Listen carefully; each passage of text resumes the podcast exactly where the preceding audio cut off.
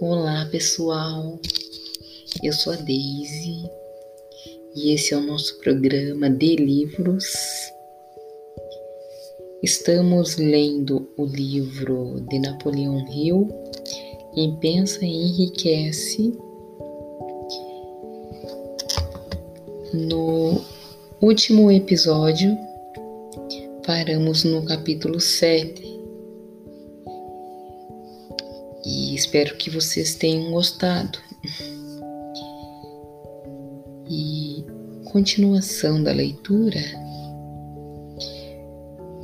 Spence Silver era um químico que trabalhava há 3 mil, a 3 mil quando, por acidente, criou uma cola que não era muito aderente. Nem é preciso dizer que a 3000 não ficou muito interessada em uma cola sem aderência e a invenção de Silver foi arquivada como um erro. Mas Silver gostou da cola e durante cinco anos continuou falando do produto para quem quisesse ouvir. Ninguém queria até Arthur Fry, que trabalhava na divisão de fitas da 3M, descobrir que, quando estava no ensaio do coral, sempre perdia a página do inário,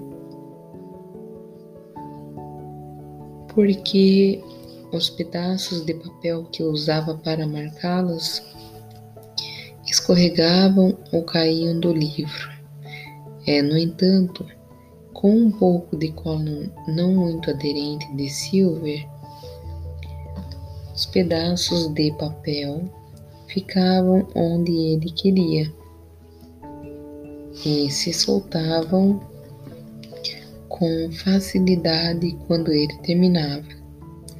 Esse foi o momento eureka. Eles tinham acabado de inventar o melhor marcador do mundo. Post-it.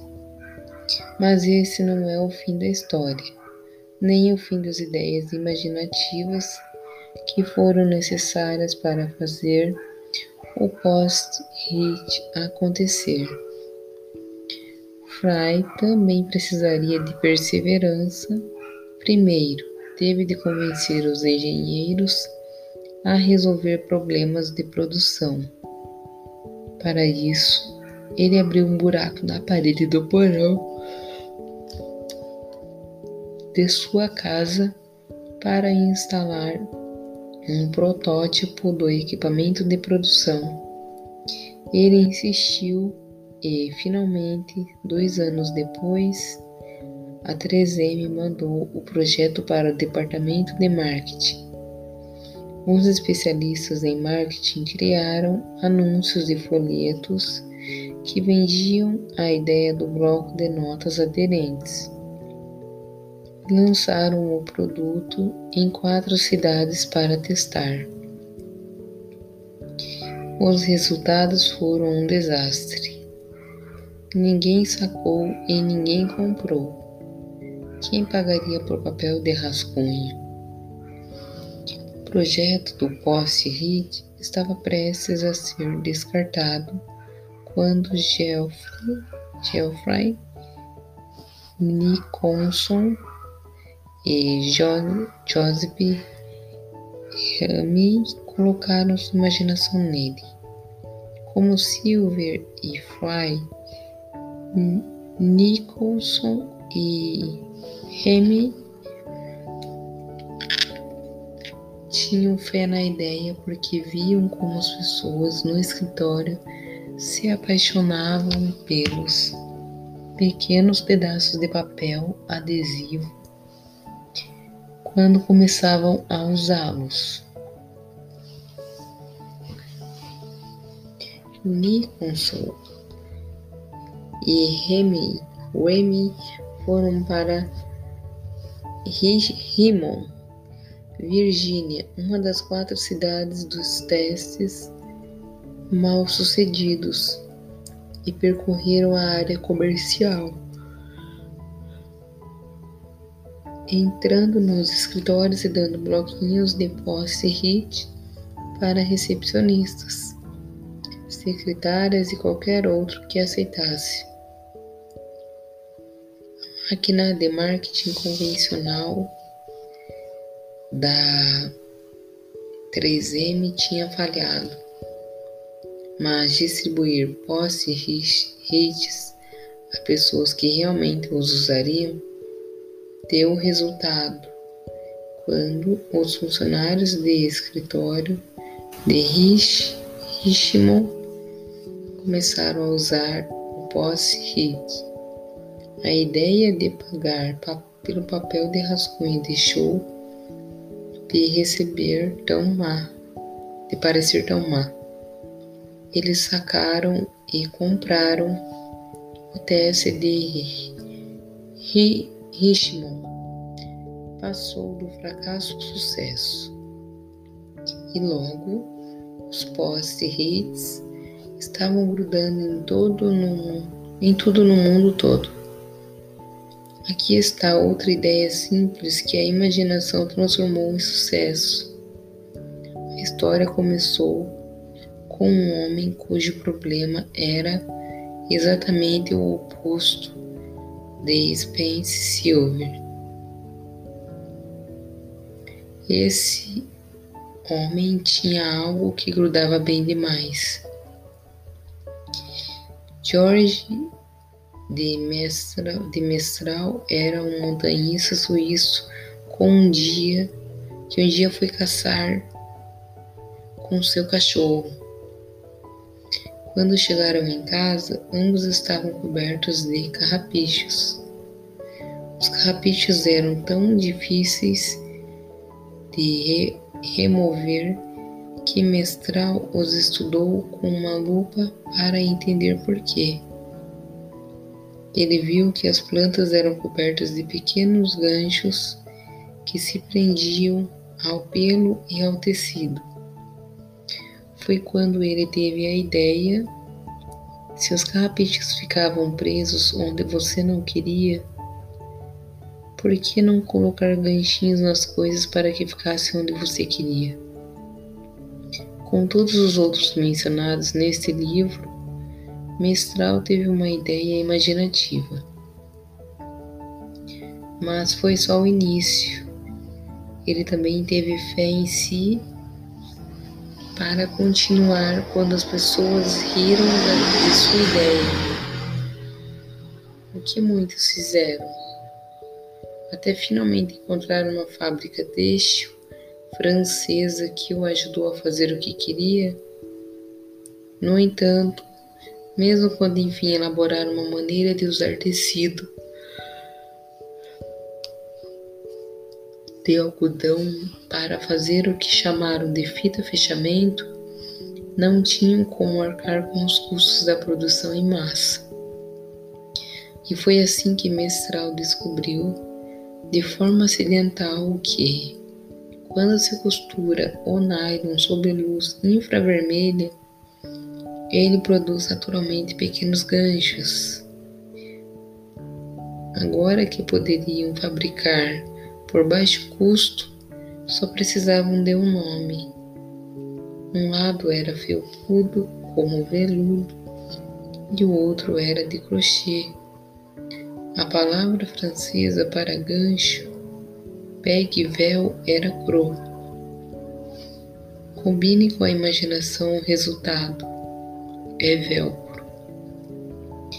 E um alpinista suíço se torna um magnata da indústria. Uma vez, a Sony Corporation tentou fabricar um gravador muito pequeno que funcionasse com cassetes, cassetes de tamanho padrão, mas não conseguiu. Eles poderiam produzir uma pequena máquina de reprodução, mas na época os componentes eletrônicos necessários para torná-la também uma máquina de gravação não eram suficientemente pequenos. Concluíram que o projeto era um fracasso. Um dia, o presidente honorário da Sony é, Masaru Ibuka entrou no laboratório e viu que alguns, alguns dos engenheiros estavam usando os protótipos do gravador fracassado para ouvir fitas de música. Eles não pareciam se importar com o fato de o aparelho não poder gravar. Só gostavam de poder andar por, por aí ouvindo suas músicas favoritas. Então, surgiu a ideia imaginativa que fez toda a diferença. Ibuka lembrou que outra divisão estava trabalhando em fones de ouvido leves. Esse foi o flash. A imaginação de Ibuka tinha feito fez a conexão que os outros engenheiros não tinham feito.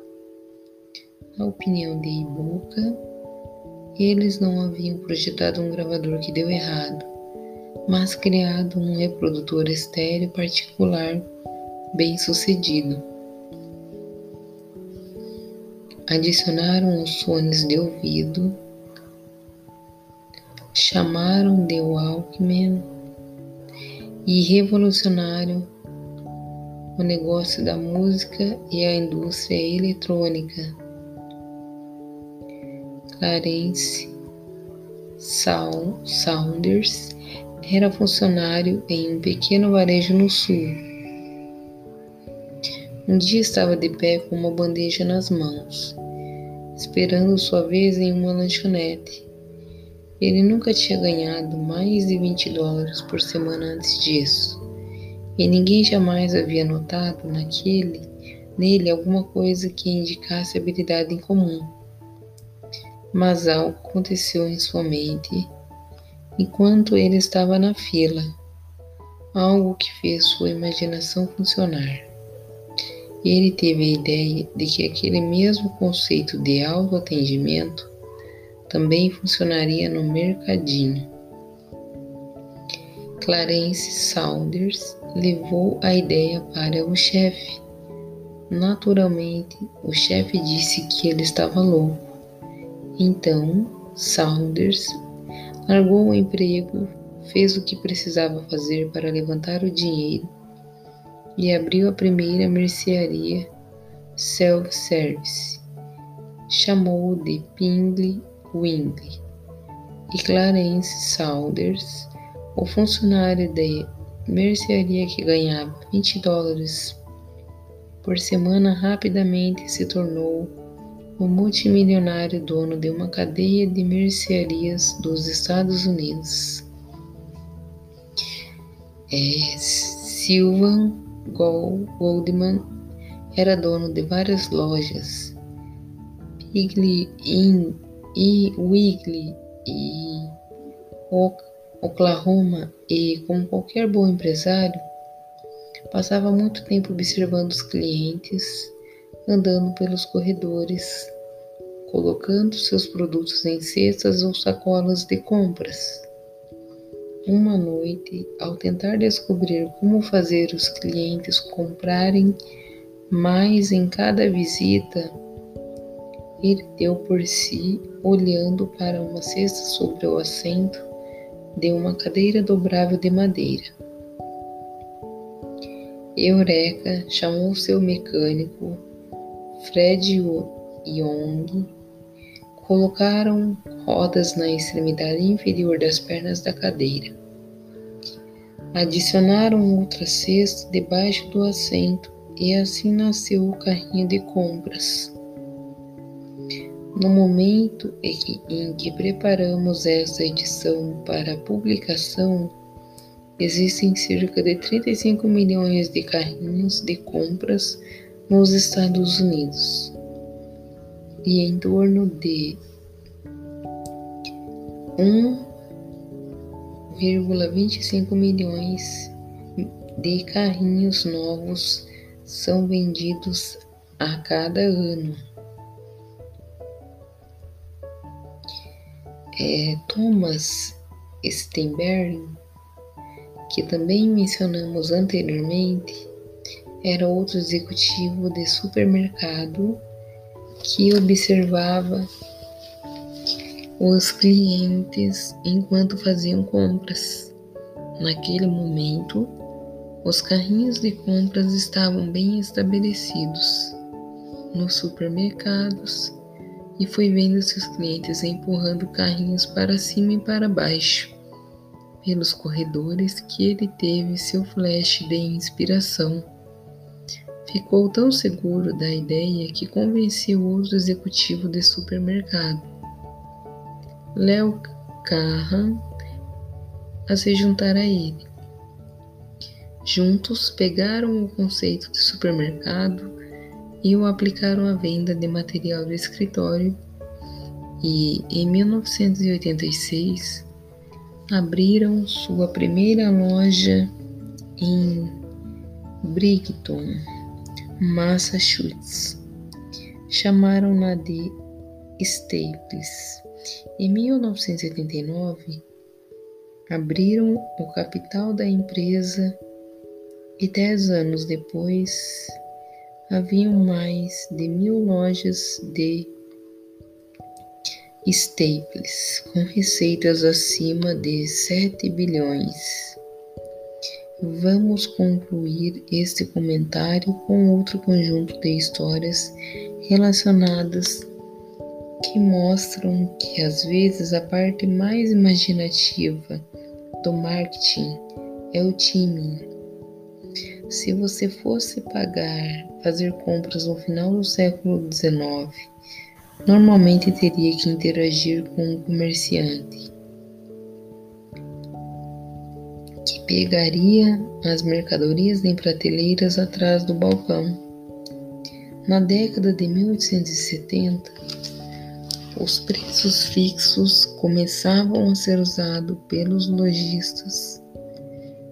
Os comerciantes experimentavam a ideia usando uma tabela de mercadorias que tinham todas a mesmo preço, geralmente cinco centavos. É, Frank Winfield Ward era funcionário de um armazém e começou o proprietário, convenceu o proprietário a deixá-lo tentar a ideia da tabela de cinco centavos. Embora tenha funcionado, o proprietário não ficou impressionado. Assim, Hugh Heward pegou 350 emprestados de seu chefe e em 1879 abriu sua primeira loja Five Cents em Utica, Nova York. Era uma loja inteira, cheia de produtos, onde tudo custava um nick. Um ano depois, ele tinha quatro lojas. E a quarta em, Lanca em Lancaster, Pensilvânia. Foi a primeira que ele chamou de FW. Words Five and Team Saint Store. 20 anos depois, eram 238 lojas. Na época de sua morte, em 1919, eram mais de mil endereços. F.W. Hillworth, ele havia estabelecido a primeira rede nacional de lojas de variedades e construído o prédio mais alto da cidade de Nova York para instalar sua sede. A empresa Reward permaneceu fiel à ideia original e não comercializou nenhuma mercadoria que custasse mais de 10 centavos até 1932. Quando o maior preço foi aumentado para 20 centavos,